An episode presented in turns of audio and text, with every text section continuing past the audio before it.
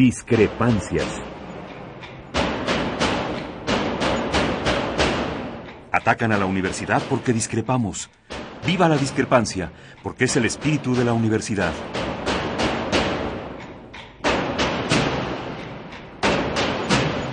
Martes de Discrepancias. Conducen Miguel Ángel Velázquez y Mariana Suárez.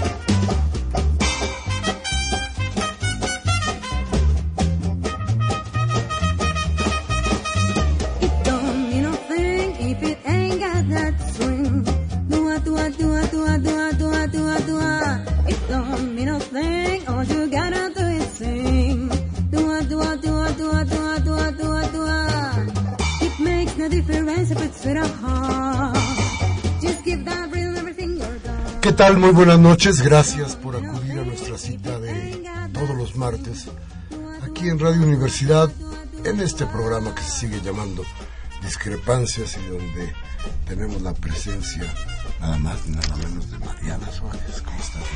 Bien, bien, Miguel Ángel. Muy contenta de estar con ustedes. Perdón que la semana pasada no estuve por acá. Una disculpa a toda la a todos nuestros radioescuchas, pero aquí estamos con mucho gusto. Que lo pague con saliva. Aquí estamos, eh, como cada martes, muy contentos de estar aquí, aunque no tan contentos de todo esto que está pasando en nuestro país. Hay muchísima información, han pasado muchísimas cosas y hoy conmemoramos muchas cosas también, Miguel. Sí, fíjate que platicaba yo hace un rato con un buen amigo de qué tan profunda es la herida que nos ha dejado esta guerra que nos heredó el neoliberalismo. Qué tan profunda que sangra y sigue sangrando que significa los muertos que tiene el país y que, y que ya no tienen nombre. Ya no tienen padre, ni madre, ni tumba, ni idea. Tienen un número, los acumulamos en números, los vamos metiendo en números y nuestra desgracia crece y crece y crece y no tenemos idea a ciencia cierta de cuándo puede terminar esto. No hay ninguna medición. Mire, eh, un recuento rápido. Empezamos mayo con los bloqueos en, la, en los límites entre Jalisco y, Michoacán, muertos, bloqueos, enfrentamientos. La caída del helicóptero, bueno. El helicóptero que tiran ahí. Después, después viene Chilapa. Y se ha dicho poco de Chilapa, ¿eh? Pero Chilapa, vamos a hablar de esto, Chilapa tiene un buen de desaparecidos. en ese pueblo desaparece la gente cotidianamente y no hay ni idea.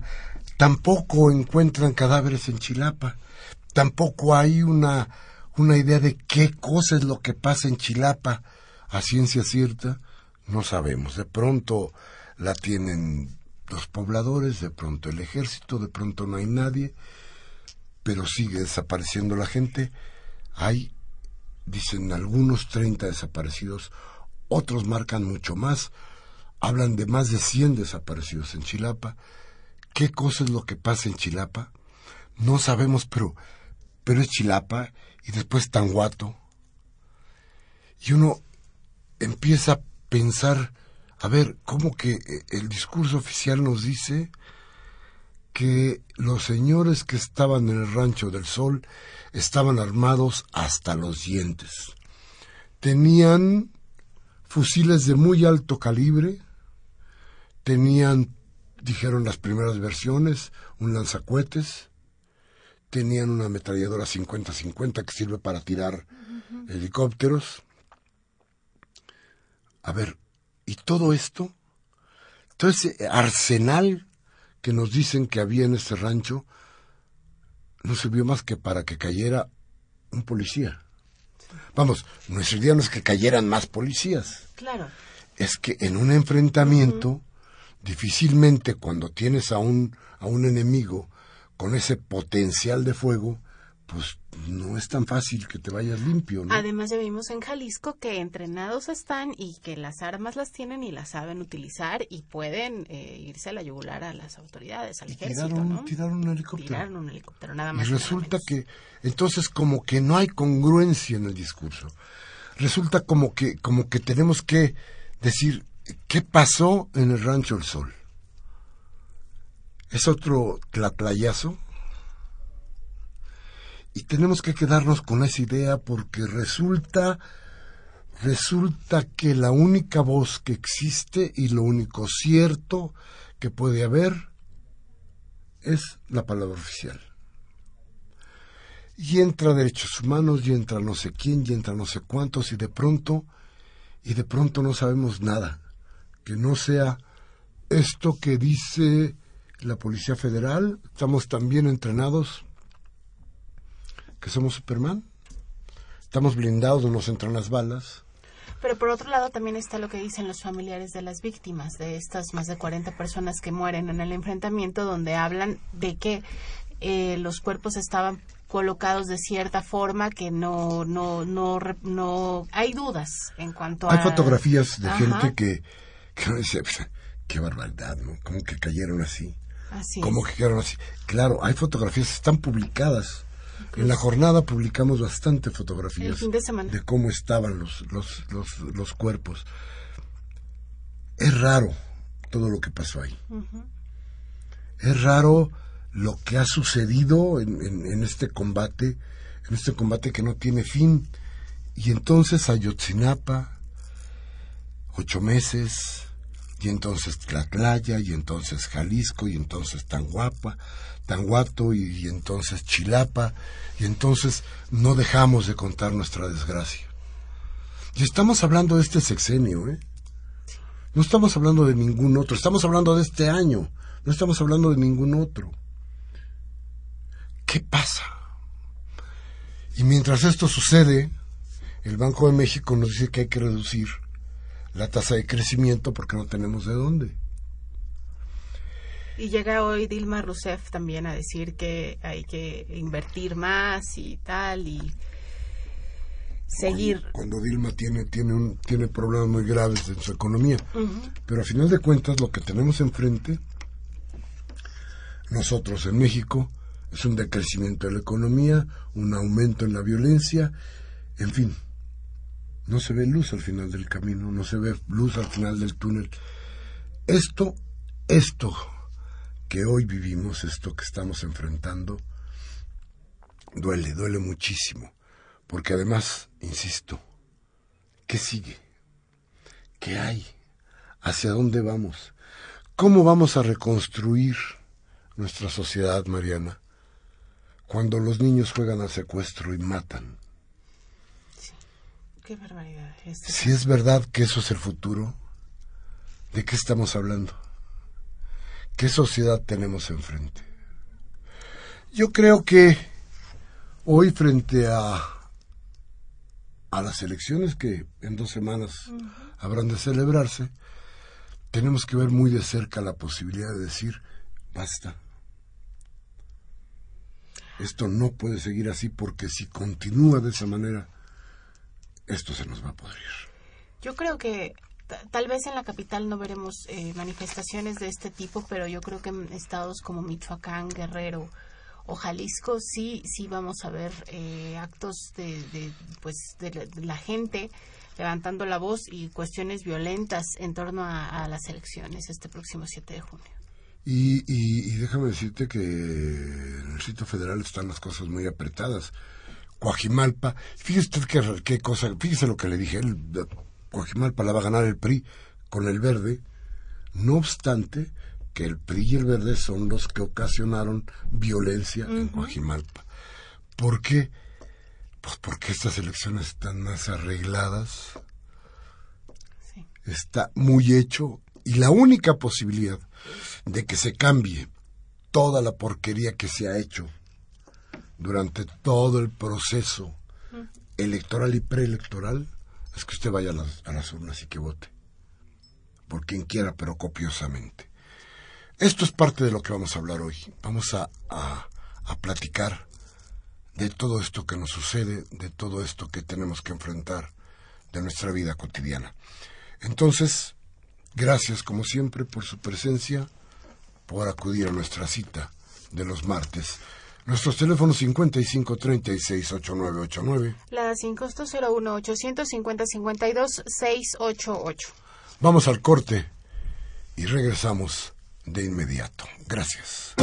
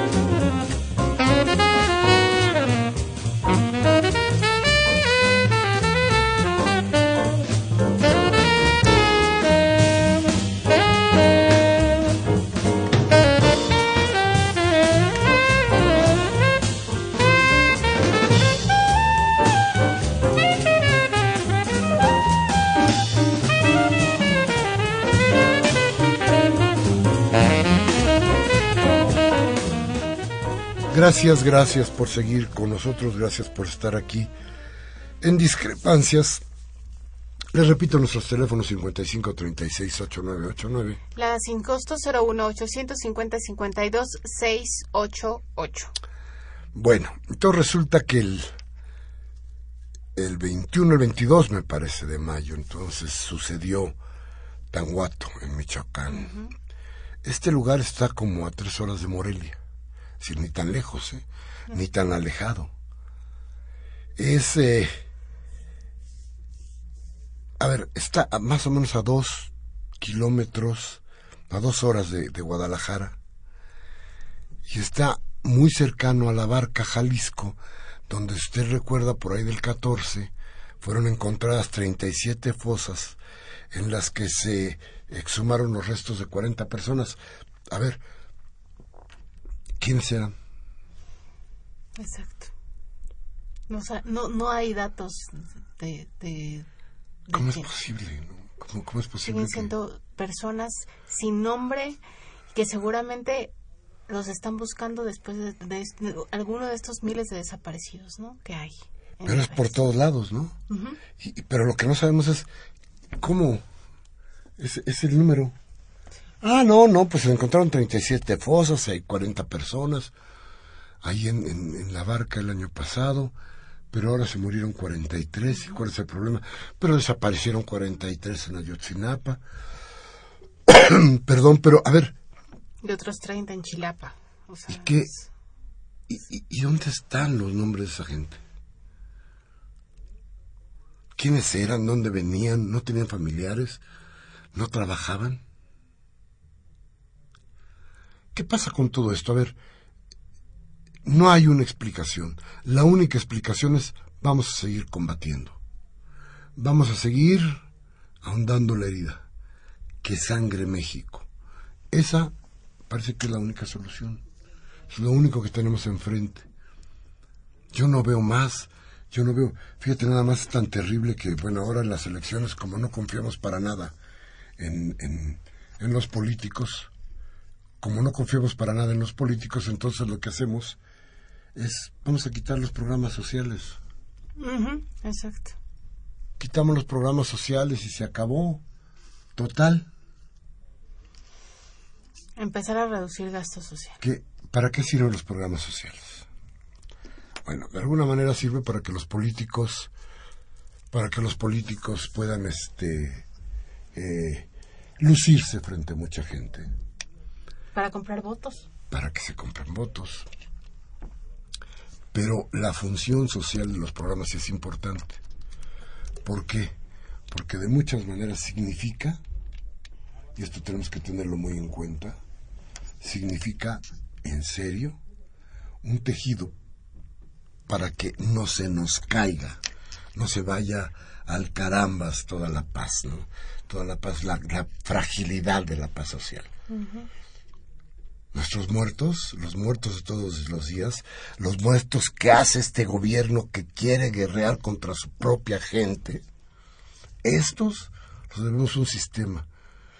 Y ese sistema, si no lo cambiamos, muy pronto vamos a tener que hacer algo más, porque está terrible. Bien, vamos a ir a un corte, vamos a regresar una vez más con usted.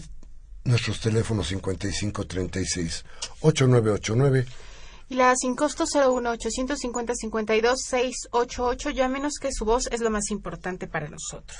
Regresamos en un momento.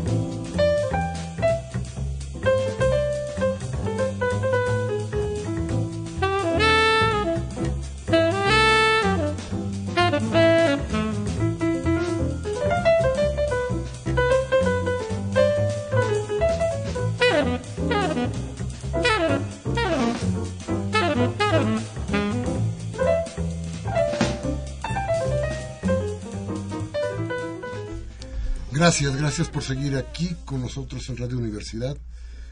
Y tenemos una, una invitada muy especial, una mujer que, que se dedica a luchar, no se dedica a ser política, porque hay que hacer las cosas, hay que decirlas como son. Hay quien se dedica a la grilla y hay quien se dedica a la lucha social, a tratar de hacer de este México algo un poquito mejor de lo que tenemos, cuando menos un poquito, porque ya decir que vamos a cambiar está medio difícil. Pero bueno, esta mujer lucha y nos la va a presentar Mariana.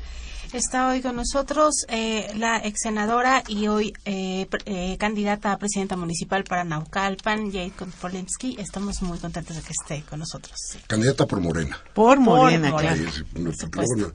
Gracias. Me, platicaba Clara Brugada que tenía un problema gravísimo en esta palabra. Por todo el mundo sabe que Andrés ya se fue para Morena, pero a mí me siguen haciendo en, el PRD. Entonces hay que dejar muy claro que están en Morena, que ya no están en otro lado, ¿no? Esa es la idea. ¿Cómo les va? Bueno, mira, nos va bien porque la gente nos recibe con mucho entusiasmo. Nos va muy mal porque tenemos cerrados todos los canales de comunicación. Eh, no nos cubren por más que hacemos. ¿Por qué? Pues yo creo que debe haber alguna instrucción de orden superior que no quiere oír nuestras propuestas y que no quiere saber nada de, pues no quiere saber nada de Andrés Manuel, no quiere saber nada de Morena, no quiere saber nada de Jacob en Naucalpan. Y vaya, Naucalpan, que es un municipio bastante difícil y muy bravo, ¿no? Mira, yo creo que Naucalpan es un, es un municipio que está, pues como todo el país, en crisis. En crisis, en una situación dramática, lleno de, de hoyos por todos lados, baches, con un problema de, de agua terrible. ¿Sabes que pagamos el precio del agua más caro de todo el país? De todo el país. Se le cobra en las zonas populares 3.998 pesos al año y no tienen agua. Les llega una o dos veces a la semana por dos horas. Y eso es lo que les cobran por no tener agua no hay, no, hay servicio de limpieza, o sea, no se recoge la basura, no se cambian los, las lámparas más que si estamos en época de campaña. Es algo impresionante, pero no quieren que la gente se entere de cómo está Naucalpan. Quieren, lo podemos decir entre nosotros, pero que los medios no lo cubran.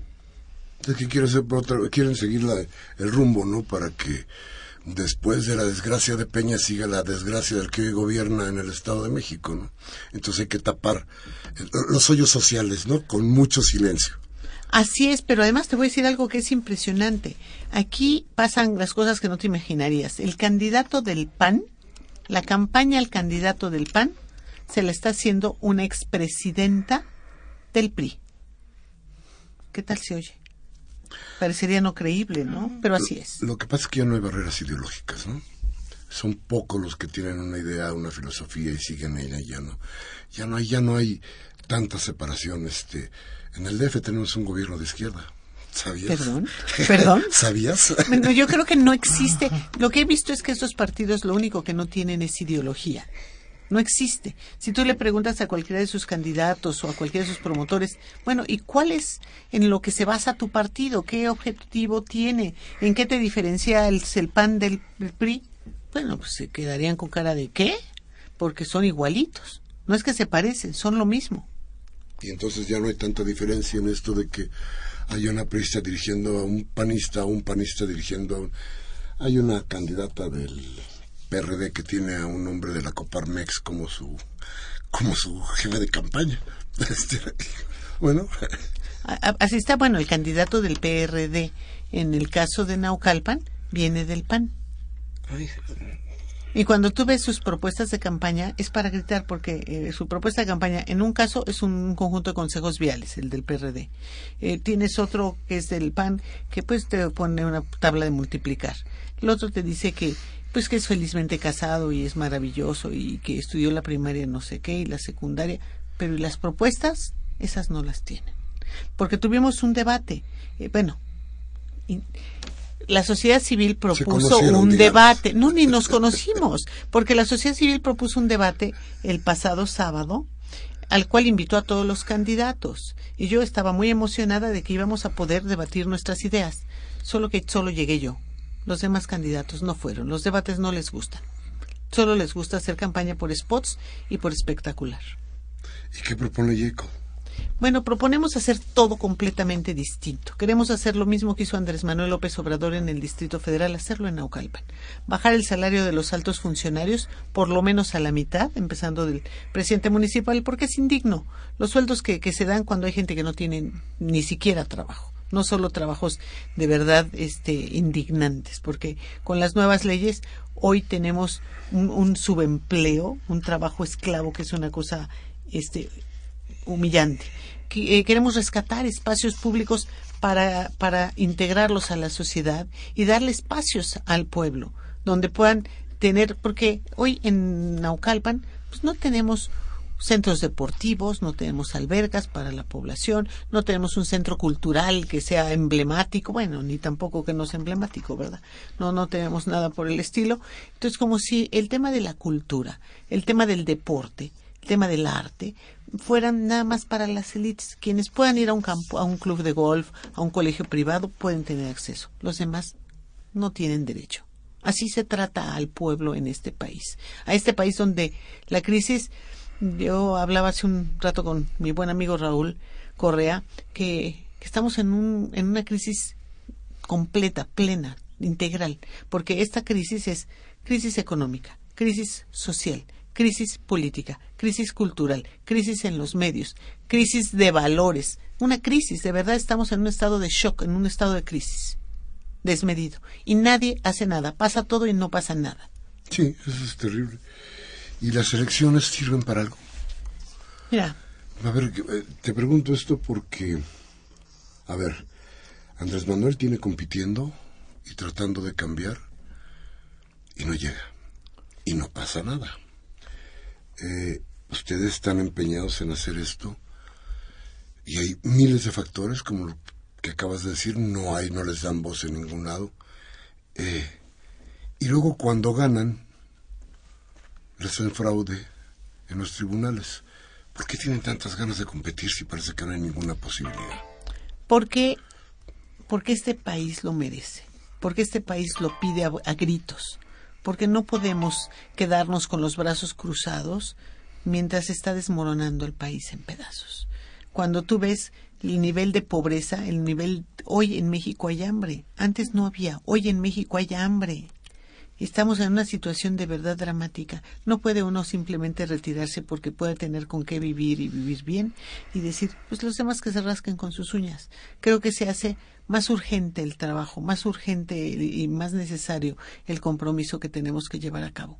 Si tienes un poquito de valor, un poquito de dignidad, un poquito de amor a este país, no puedes dejar de luchar. Tienes que luchar y tienes que tratar de cambiar las cosas. Además, Andrés, cada día avanza más del fraude que le hizo eh, Calderón, el cínico de Calderón, que anda metiéndose también en las campañas todavía el muy descarado. Aquí le decimos el chacal de los pinos. Apenas le atinaron. bueno, pues aparte de ese, y quiero decir, es del equipo de, del candidato a, Naucalpan. Pues aparte de él, el, para el siguiente, eh, para el siguiente, la siguiente campaña, Andrés Manuel tuvo un millón de votos más. O sea, Andrés Manuel siguió creciendo en votos y ha seguido creciendo, a pesar de los votos que le han robado en las elecciones, porque obviamente nos han robado por no tener una estructura completa y porque tristemente han llevado al pueblo a una a un nivel de pobreza, de carencia y de carencia de dignidad, donde a la gente la compran por muy poco tristemente. Y, y, la gente que recibe una despensa, un tinaco, bueno, en el caso de Naucalpan, ahora están en una campaña, porque al menos les hemos encarecido el voto. Ahora están pintando de colores las casas, todas esas zonas que eran grises, las pintan de colores. Yo iba a denunciar. Después pensé, la gente con tanta ilusión está viendo el color de su casa, que terminen de pintar y luego voy a denunciar. Pero yo quiero denunciar, pero lo que pasa es que no cubren. Por más fotos que tengo y por más que puedo hacer la rueda de prensa para presentar todos los números, los datos, la información, las fotos, no lo cubren. No quieren que se vea. Pero la gente se da cuenta. La gente lo ve. Entonces, hoy les da, eh, hoy ofrecen dinero, eh, ofrecen, eh, si les eh, pones gente a través de los celulares, te dan dinero. Y bueno, cada vez los, los, los, serán más caras las elecciones. Pero luego incumplen porque les dan todas esas tarjetas que les ofrecen y nada más unas tienen fondos y las demás no. Andrés Manuel, tú te acuerdas, lo acusaron de que era un populista por los programas sociales y luego todos se los han copiado mal. Porque en el Estado de México, por ejemplo, la pensión para adultos mayores es cada dos meses es de la mitad del dinero que se da en el sitio federal porque Andrés Manuel lo dejó en las leyes. Por eso no lo han podido cambiar. Porque si no, ya habrían dado borrón y cuenta nueva para, para, para el Distrito Federal.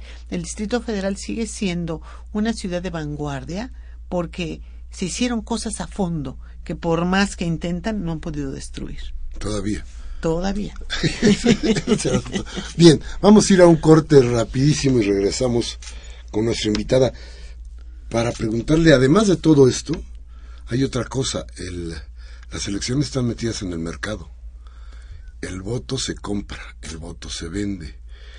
Y ya no es tan sencillo como plantear solamente las propuestas. Para entrar a la elección lo primero que hay que dar es la despensa, ¿no? Entonces, ¿cómo se compite así? Vamos al corte y regresamos.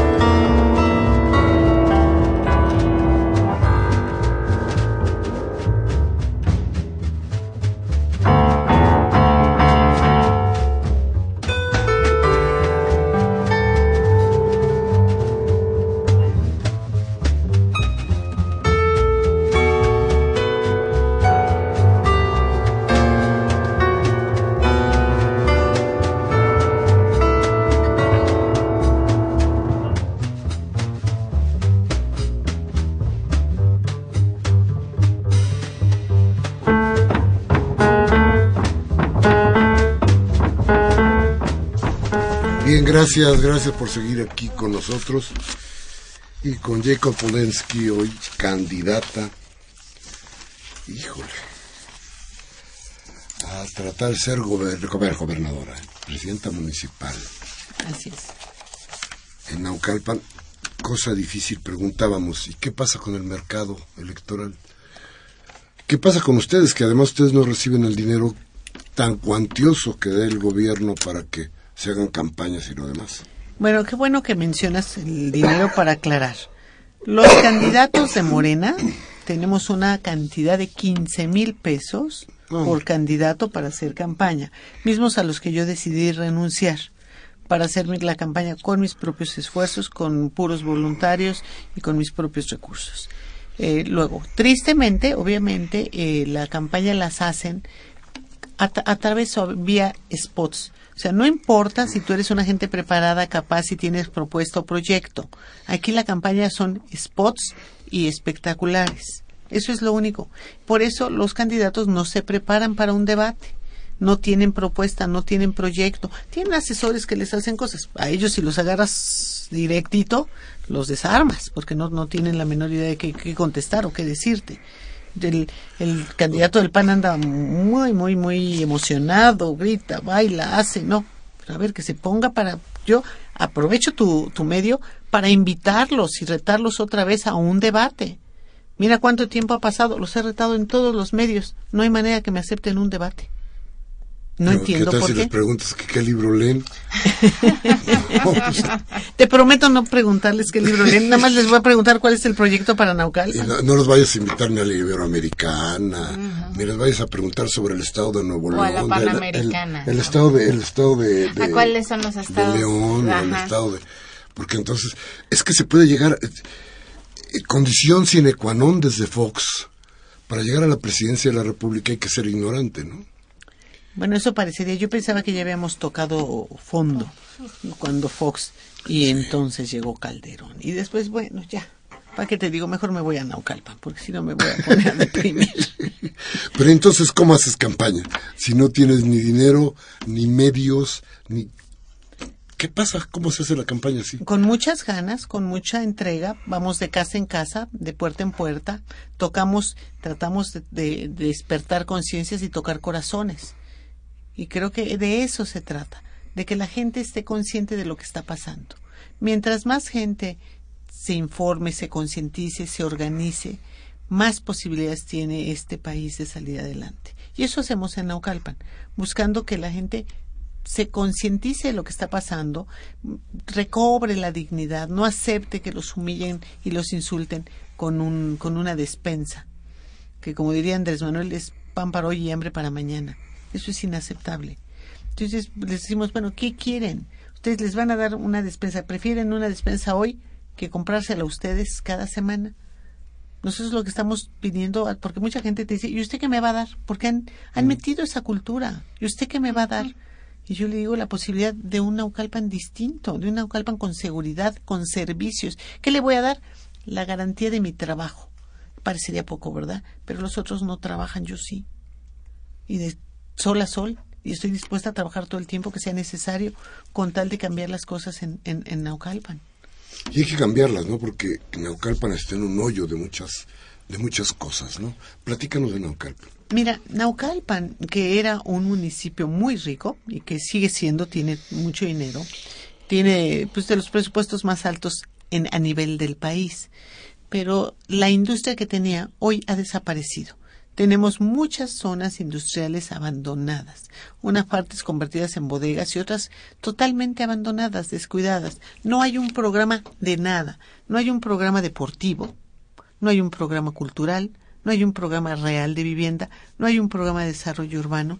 Los ríos están totalmente contaminados porque los drenajes de las casas salen al río. O sea, el gobierno municipal cobra el agua porque es una, ven el agua como una recaudación de renta, una, un, un- esquema fiscal, pero no lo ven como un derecho. De acuerdo a nuestra constitución, el agua es un derecho que tenemos que garantizar a la sociedad.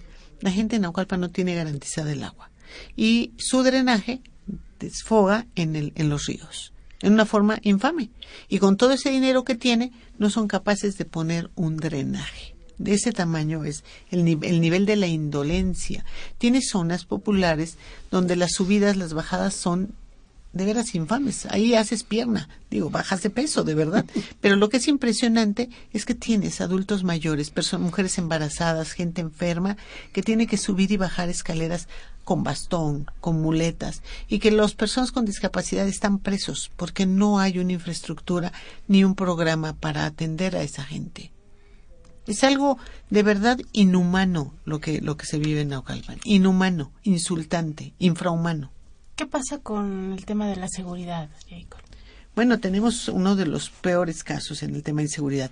Se hizo un estudio a nivel nacional del, para seleccionar los 20 municipios más, más, eh, más inseguros del país. De esos 20 municipios, 5 son del Estado de México. Y tristemente, entre esos 5 está Naucalpan.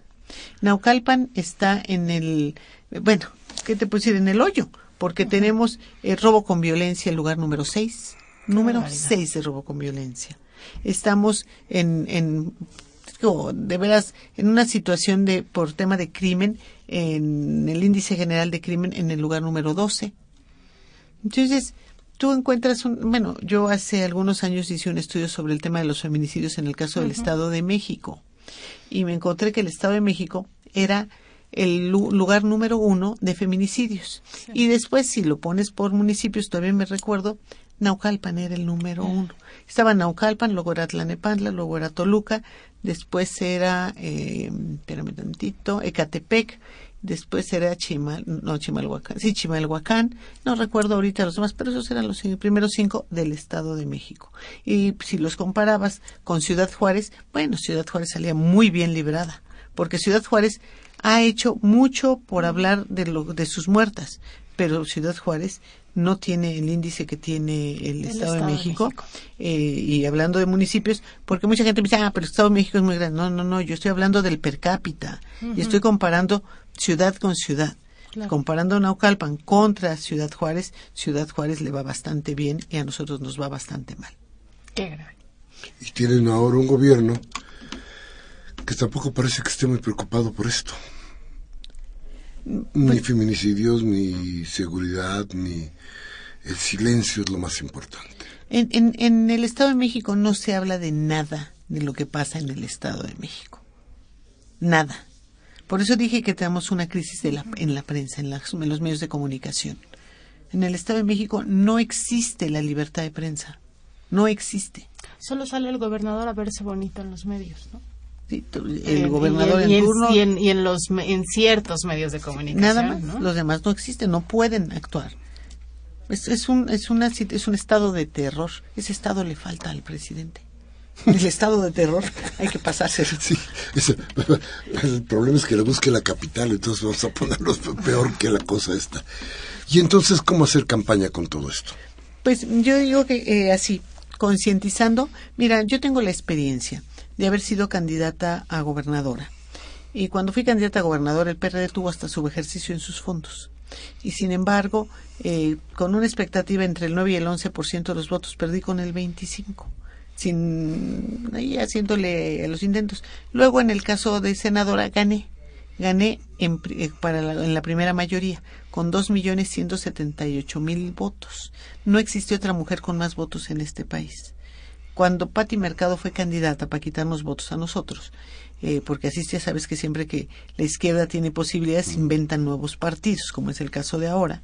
Eh, eh, ella llevó, sacó 900 mil votos como candidata a la presidencia en todo el país cuando yo saqué más de dos millones de votos, solamente en un estado. Entonces, en esa época se hizo un estudio a nuestra campaña y encontraron que es la campaña que se ha llevado a cabo en la historia de México donde más votos se han obtenido y menos recursos se han gastado. Otra campaña donde tampoco se gastó dinero y se obtuvieron muchos este, muchos votos fue en la de Valentín Campa. Mm. Fíjate qué cosa más interesante poder decir esto. Que han sido campañas que se han hecho sin dinero y que han logrado muchos votos de gente de gente consciente, de gente libre, de gente que quiere cambiar las cosas, que yo creo que cada día es más. El problema que nosotros tenemos, en el caso de Naucalpan, porque Naucalpan es un municipio muy, muy grande, es que mucha gente no está enterada de que estamos en campaña. Esa es, esa es nuestra desgracia. Porque si saben que estamos en campaña van a salir a votar. Y, y, y, a veces, ¿y por qué quieren tenerlo oculto? ¿Por qué no quieren hablar de nosotros? Porque prefieren que la gente en su decepción diga, para votar por estos, mejor no voto, mejor no salgo. no quiero darles mi voto. Y en cambio, saben si, que, si supieran que nosotros estamos en campaña, saldrían a votar. Y por eso es importante darles a conocer que tengan la libertad. Si la democracia es real, tendría que tener la gente la libertad de saber que estamos en campaña. ¿Se sabe? No, no se sabe. No se sabe. A ver, entonces, ¿cuál es tu porcentaje de, posibilidad de triunfo? No tengo, no, no, nosotros no hemos gastado en hacer una encuesta porque poco dinero que tenemos y gastárnoslo en una encuesta está medio duro. Y, y, me decían que además hay ciertos candidatos a los que las encuestadores no les quieren hacer encuestas. Bueno, así es. Así como tampoco nos quieren entrevistar. Ajá. O sea, tienen prohibido, porque si no ya no los contratan. Mira, ¿sabes que, por ejemplo, el Partido Verde contrató el 80% de los espectaculares de todas las empresas a nivel nacional y que hay muchos este, espectaculares que hoy no están puestos y que cuando todos los que dicen, oiga, pero si tienen unos desocupados aquí y acá, entonces no me quiere rentar. No, es que son del verde. Pero si lo, no, no hay nada, no hay anuncio. No, ves que no los quieren poner, ya no quieren poner porque los han multado, pero son del verde un año. Y tú has visto las, las, la, oferta, bueno, los del Verde y sus informes, ¿no? Subimos la, subimos la, la, ¿cómo se llama? El, el castigo, la cadena en las cárceles a 140 años. Y, son tan valerosos. Y nada más que me muero y vuelvo a nacer para completar los que les quede yo a deber. O sea, ¿para qué quieres 150 y mil me podrías poner? ¿De qué sirve si una gente no vive más de 80? No, es una cosa aberrante. Luego, yo recuerdo en la campaña de la gubernatura una demanda sentida de la gente. Era que no querían cuotas voluntarias. Mucha gente que no tiene dinero deja a sus hijos sin escuela porque tiene que pagar una cuota supuestamente voluntaria anual y no les no alcanza, no tienen el dinero para pagarla. Bueno, quitaron las cuotas voluntarias. Ahora son por ley. Entonces las tienes que pagar porque las tienes que pagar pero se supone que la Constitución dice que la educación es gratuita. Y laica. Y laica. Pues eso están acabando con todo. Y yo me pregunto, porque yo creo que al PRI le está pasando algo, yo no sé si se han dado cuenta, son, yo creo que la mitad este, eh, es cómplice y la otra mitad lo está eh, sufriendo o andan por ahí, ¿no? Porque yo creo que hay una campaña bien armada para acabar con el PRI y pasarle todo al verde. Yo así lo siento. O sea, como que creo que el presidente quiere pasarle todo al verde, quiere enterrar al PRI y, nacer al verde. Yo veo, por ejemplo, en, en, en Naucalpan hay una candidata a diputada. Su propaganda, rosa mexicano, verde, y por ahí escondidito, yo no sé si es que ya les da pena, el logo del PRI, el logo del verde. Pero hay que verlo. Antes ellos tenían una imagen institucional que era generalizada en todo el país. Hoy ya no lo es. Y ahora, yo me, yo me acuerdo, digo, yo he tenido compañeros en el Senado, como María de los Ángeles Moreno, una gente progresista que pelea, que defiende cosas de principios. Bueno, pues a ella le han hecho un lado, pero le han dado el paso al basurita y a toda esa cantidad de gentes. Entonces, a ver, espérenme, pues, ¿en qué equipo está quién? En este clima de violencia electoral que se ha dado, por ejemplo, en, el Distrito Federal, en medio de, esta, de estas campañas, ¿cómo, ¿cómo te ha ido a ti en Naucalpan? Bueno, a nosotros, nosotros entramos a un tianguis, nos han, nos han amenazado constantemente en, en, muchos tianguis. Lo que es sorprendente es que eran tianguis que se suponen de líderes priistas que hoy solo dejan entrar a la, propaganda, no digo al candidato del PAN porque él no va a esos lugares, ¿no? Pero va a su gente a llevar propaganda. Esa propaganda sí entra a los tianguis, este, priistas. Pero nosotros, a nosotros nos, nos, nos amenazan con este, con que nos van a mandar a sus golpeadores si no nos vamos de un tianguis en la calle. O sea, es algo aberrante. El otro día a una compañera, Blanquita, le sacaron pistola pistola. Entonces, no, sí, claro que nos han amenazado con singular entusiasmo. Luego hacemos, tenemos muy poca propaganda y la poca propaganda que tenemos no la arrancan. Es algo impresionante. Los del PAN están con todo arrancando propaganda. Nuestra propaganda. La hacían, me acuerdo que eh, es una práctica que el PAN ya hace hace tiempo, eh, porque yo me acuerdo que tengo fotos cuando era gobernadora con los vehículos del municipio de Tlanepantla, quitaban mis, mis, mis pendones. No, pero ahora siguen igual. Poca propaganda y te la arrancan. Qué Bien, vamos a ir rápidamente a un corte y vamos a regresar con las llamadas de usted, con lo que usted piensa que es lo más importante en nuestro programa. Regresamos en un momento.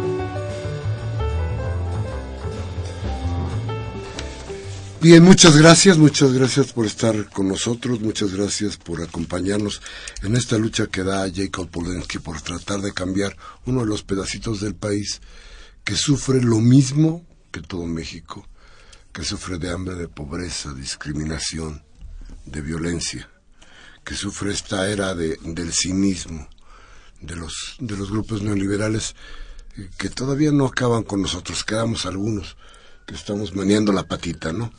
Mariana. Llamó Karen Dam de eh, la delegación Miguel Hidalgo, pero dice que ella es de Naucalpan. Eh, nos dice que homicidios, impunidad, corrupción, pobreza, todo esto es una aberración. México en sí es una aberración y está convertido en un verdadero asco. Vino la presidenta de Brasil, allá 8 millones de pobres, acá 52 millones. Dice que en Naucalpan hay tres candidatos, incluyéndote, incluyendo a nuestra invitada y Olvera, que eh, dice Karen no es licenciado, sino ratero e inepto. David Parra, relacionado con el narcotráfico y que no tiene ni la primaria. Y menciona que en Morena existe el problema de que no hay apoyo alguno, por lo que dice Karen defender, hay que defender el voto desde las casillas para que no haya fraude, pues ya está concertado que suba Olvera. Vaya. Tiene toda la razón.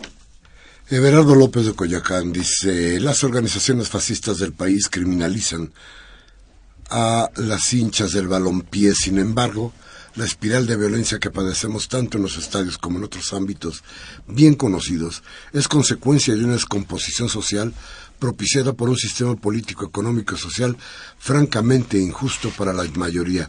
¿Usted qué opina al respecto? Me da chance y este la contestamos la próxima. Yo no me meto mucho, mire, yo para el fútbol soy medio malo. Además le voy a las chivas, entonces imagínese. Pero bueno, para la próxima. Nos llamó Antonia Garrido de Aticepan. Dice que no hay que votar por los malvados gobiernos que tienen el país ensangrentado y que espera que llegue Jacob a la, a la presidencia, dice, dice Antonia, y que ojalá que haya más programas como este, porque este programa, ciudad, este, este programa eh, de discrepancias es raro porque dice la verdad. Sí, sí, además dice, también dice Antonia lo mismo, dice, en el Estado de México están ofreciendo los del PRI impermeabilizantes, lentes, pantallas, análisis de laboratorio.